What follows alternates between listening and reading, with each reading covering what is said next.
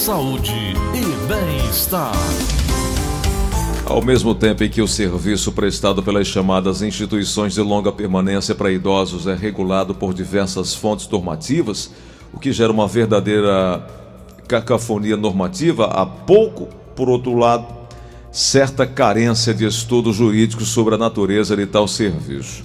Muita gente ainda sequer entende o que é essa chamada é, é, lugar ou instituição de longa permanência. Apesar da consagração do termo, a utilização da nomenclatura instituição de longa permanência para idosos não encontra previsão nem na Lei 8.842 de 1994, que dispõe sobre a Política Nacional do Idoso, nem na Lei 10.741 de 1 de outubro de 2003, conhecida como Estatuto do Idoso.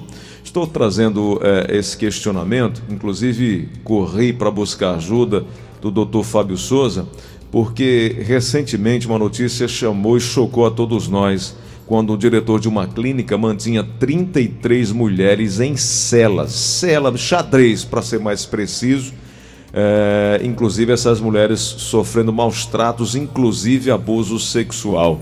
E aí qual é a consequência de um tratamento como esse? E o que me vem à cabeça é a responsabilidade na família, da família que muitas vezes joga os seus parentes nesses ambientes sem ao menos averiguar eh, se certificar de quem está cuidando e qual tipo de cuidado que essas pessoas estão a passar. Dr. Fábio Souza, psiquiatra, um dos homens mais comprometidos com a saúde mental do brasileiro e sempre nos ajuda com o conhecimento a, aqui no Show da Manhã, compartilhando conosco suas experiências. Doutor Fábio, muito bom dia, tudo bem, doutor? Bom dia, Gleison. Bom dia a você e a todos os ouvintes. Doutor Fábio Souza, uma situação como essa, onde existe lei, existe no papel uma série de regulamentação e na prática não há quem faça essa fiscalização. Quais as consequências para as pessoas que passam por isso, doutor? Além de estar afastadas da família, ainda são humilhadas, trancadas, eh, abusadas. Isso eh, prejudica ainda mais essas pessoas, né, doutor? O Gleuson, Veja bem que essa situação que você acaba de descrever, de mulheres é, trancafiadas numa cela, essa situação já foi resolvida por um francês psiquiatra chamado Felipe Pinel no século XVIII. Há mais de 300 anos, o Felipe Pinel viu que não tinha sentido amarrar, algemar em correntes nenhuma pessoa com transtorno mental, que isso não ajudava. Né? O que é que é importante a gente ressaltar é que 300 anos depois essa prática, infelizmente, ainda existe, existe aqui no nosso estado.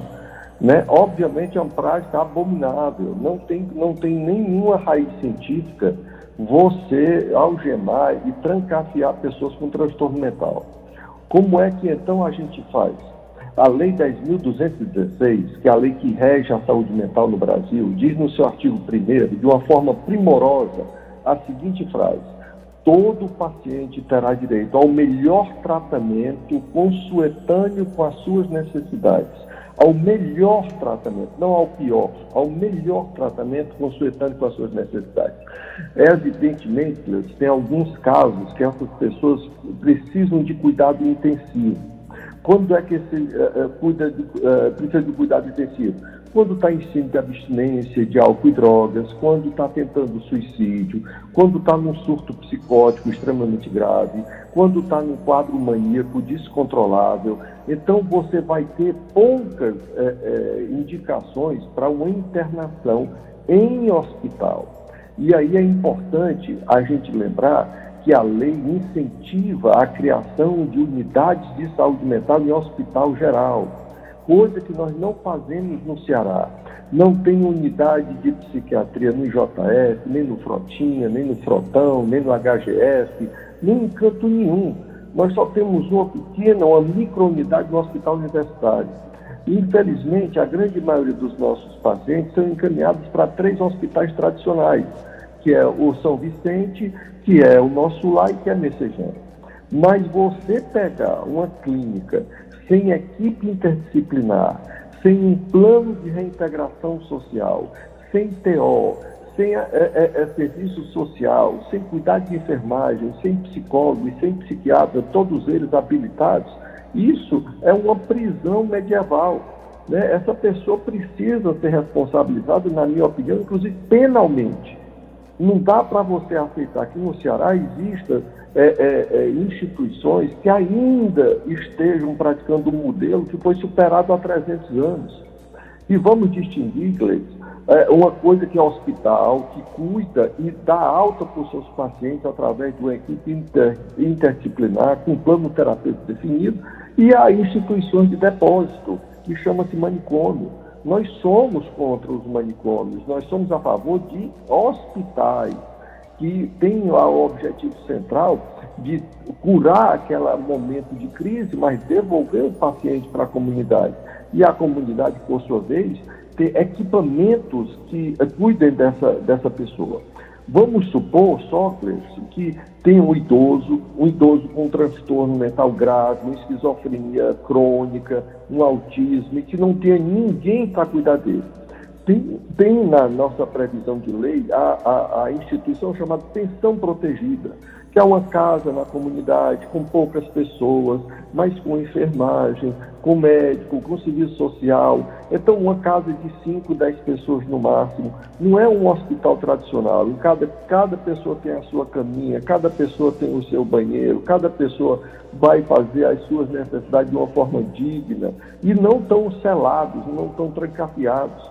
Então, existem alternativas legais para nós tratarmos as pessoas com transtorno mental crônico, mas, obviamente, jogar essas pessoas numa cela, fazer com que essas pessoas fiquem é, é, é, presas, literalmente aprisionadas, já chega à prisão que a própria doença oferece. Nós não uhum. precisamos de grade, de grades, nem de algema, nem de cadeado para tratar transtorno mental. Doutor Isso Fábio. aí é abominável, como eu disse. Doutor Fábio, é óbvio que o, o, o proprietário, o responsável dessa clínica precisa e será responsabilizado penalmente, essa em específica que eu me refiro em Juazeiro do Norte.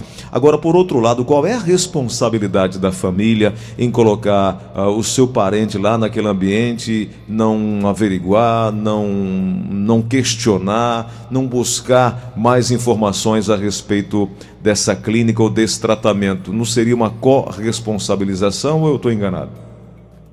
Ô, ô Gleudson, você tem toda a razão também com isso. Porque muitas vezes, a família está tão desesperada porque ela não consegue um tratamento adequado através do SUS, que as, que as consultas demoram meses entre uma e outra consulta e chega a instituição e diz, olha, eu tiro esse cargo dos seus ombros, eu tiro esse, peso das suas costas.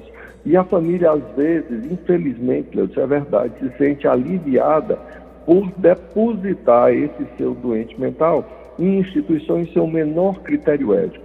Mas a família simplesmente está cansada, está exausta, está exaurida. Então a família também precisa entender e precisa compreender que tem outros meios.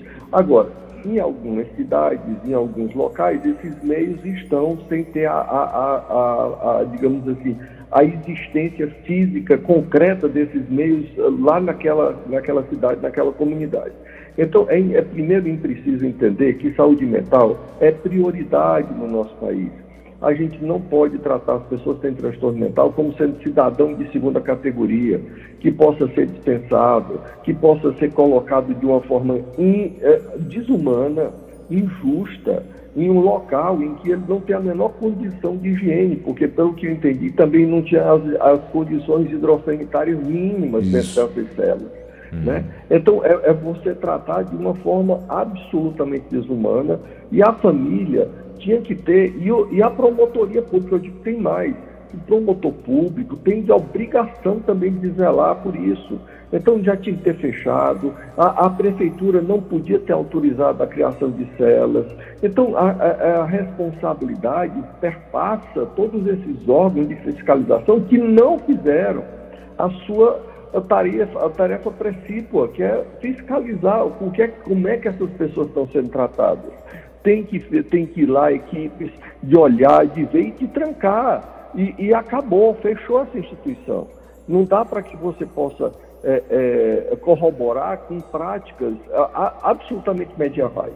Nós estamos noutra fase da medicina, da psiquiatria, da saúde mental, em que a equipe tra é, que trata transtorno mental, constituída usualmente por psiquiatra, psicólogo, enfermeiro e assistente social, e terapia ocupacional é a base desse, de, desse tratamento.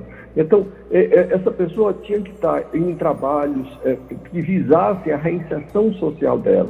Nós tínhamos que ter lei, o, o, o, Gleuson, que facilitasse a inserção de, das pessoas com transtorno mental. Vejam que nós temos leis que facilitam a inserção de pessoas que têm deficiência física. E é ótimo, que bom, mas por que não também ter leis que garantam a inserção de pessoas com transtornos mentais graves, como autismo, como esquizofrenia, como transtorno mental grave?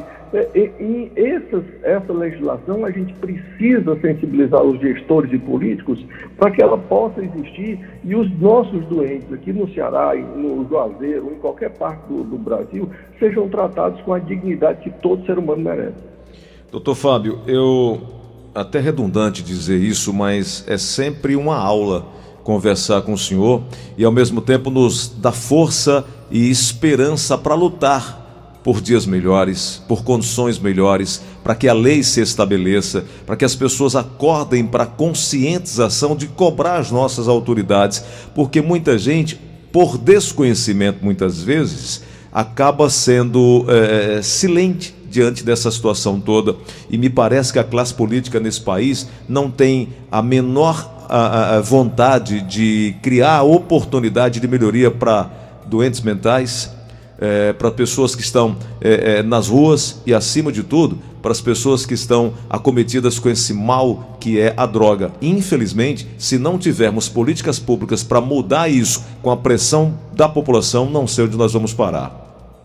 Gleison, se você me permite 30 segundos, só para dar uma informação, a UFC está é, solicitando pessoas que têm depressão, mas que não estão respondendo ao tratamento, que nos procurem, porque existe uma nova possibilidade lá, que nós estamos fazendo uma pesquisa com uma substância nova, não está lançada no mercado, mas exatamente para ajudar essas pessoas.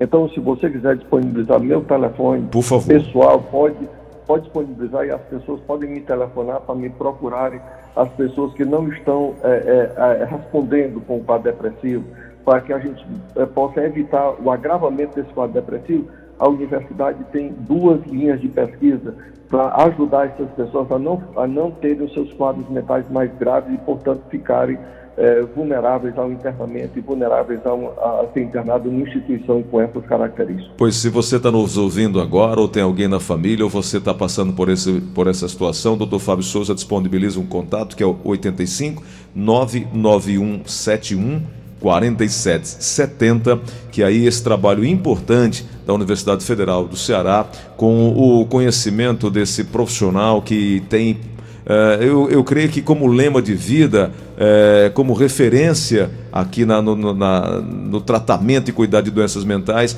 mas com muito amor a, a, e dedicação à profissão e a essas pessoas, que é o doutor Fábio Souza, um profissional com larga experiência e que nos ajuda bastante. E para nós aqui é motivo de muita alegria conversar e aprender com ele sempre. Doutor Fábio, muito obrigado mais uma vez. Uma ótima semana para o senhor. Ótima semana, para você e todos os seus ouvintes.